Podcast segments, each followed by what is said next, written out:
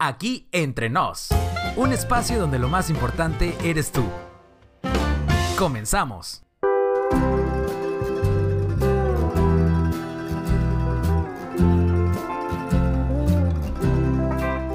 Esforzado y valiente. Jueces 6:12. Y le dijo, Jehová está contigo, varón esforzado y valiente. Y allí estaba él sacudiendo el trigo en el lagar. Sacudiendo el trigo en el lagar, ¿no se supone que el trigo se limpie en las eras? El lagar es un lugar muy pequeño para limpiar el trigo. El lagar normalmente es como un molcajete donde se machacan las uvas para sacar el delicioso vino. Pero ¿qué estaba haciendo este personaje allí? Porque es muy importante hoy. Los últimos siete años los madianitas habían estado incursionando y llevándose alimento y ganado de los israelitas. Años anteriores los arameos, los filisteos y cananeos también estaban oprimiendo al pueblo de Israel. Pero en estos siete años el pueblo se había empobrecido y no había alimento y sin embargo había un hombre que no estaba esperando que las cosas ocurrieran. Allí escondido él en secreto, trataba de guardar lo mejor para su familia. Fue allí que Dios lo observó y vio a este joven como un varón esforzado y valiente. Y entonces el Señor lo llamó para una gran misión.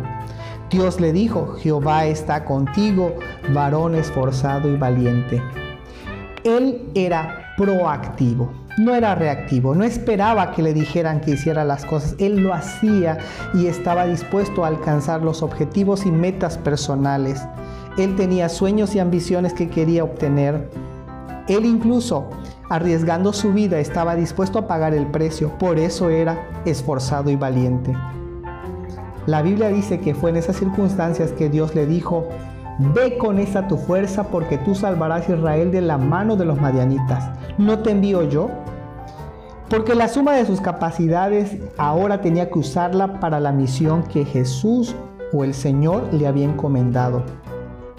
Hoy también nos dice el Señor que la suma de nuestras capacidades debemos de emplearlo para lo mejor, ya sea en la escuela, en el trabajo, en la empresa, en la casa, donde quiera nos desarrollemos. El Señor le dice, Gedeón, ve porque yo te envío, tú salvarás a Israel. Y aunque él se opone porque piensa, yo soy de una familia muy pequeña, vengo de la tribu de Manasés, soy el hijo menor de mi padre, ¿cómo puedo yo salvar a Israel? Pero Jehová le dice, ciertamente yo estaré contigo y tú derrotarás a los madianitas como un solo hombre. Qué mensaje tan poderoso. Dios nos dice hoy que no estamos solos, que Él está con nosotros y que podemos ser exitosos, podemos alcanzar la victoria. Gedeón, que era el menor de sus hermanos, asumió la tarea que el Señor le envió y la vida de él fue totalmente diferente. Ustedes conocen muy bien la historia que con un ejército de 300 hombres derrotó a todo el pueblo de Madián. Saben, los milagros no ocurren por casualidad o por suerte, requieren un poco de trabajo, de entrega y de dinamismo. Cuando yo tenía alrededor de 14 años, estaba estudiando y mi padre me decía, no tenemos todos los recursos para ayudarles a terminar la escuela. Pero tan pronto como supimos que no teníamos todos los recursos, nos pusimos a trabajar. Mi hermano trabajaba en una panadería, mi hermana trabajaba en una casa de hogar y a mí me tocaba trabajar en una carpintería. Así que a través del trabajo conseguimos recursos para avanzar y terminar nuestros estudios. Saben, el trabajo manual, la entrega, la dedicación son algunos de esos medios que debemos o podemos utilizar para avanzar en la vida. Así que este día yo te animo para que no importa lo que estés haciendo, si lo haces con dedicación, con esmero, con fortaleza, el Señor va a tomar eso y te va a dar el éxito que tú necesitas. Dios quiere que seas una señorita o un joven esforzada o esforzado, valiente.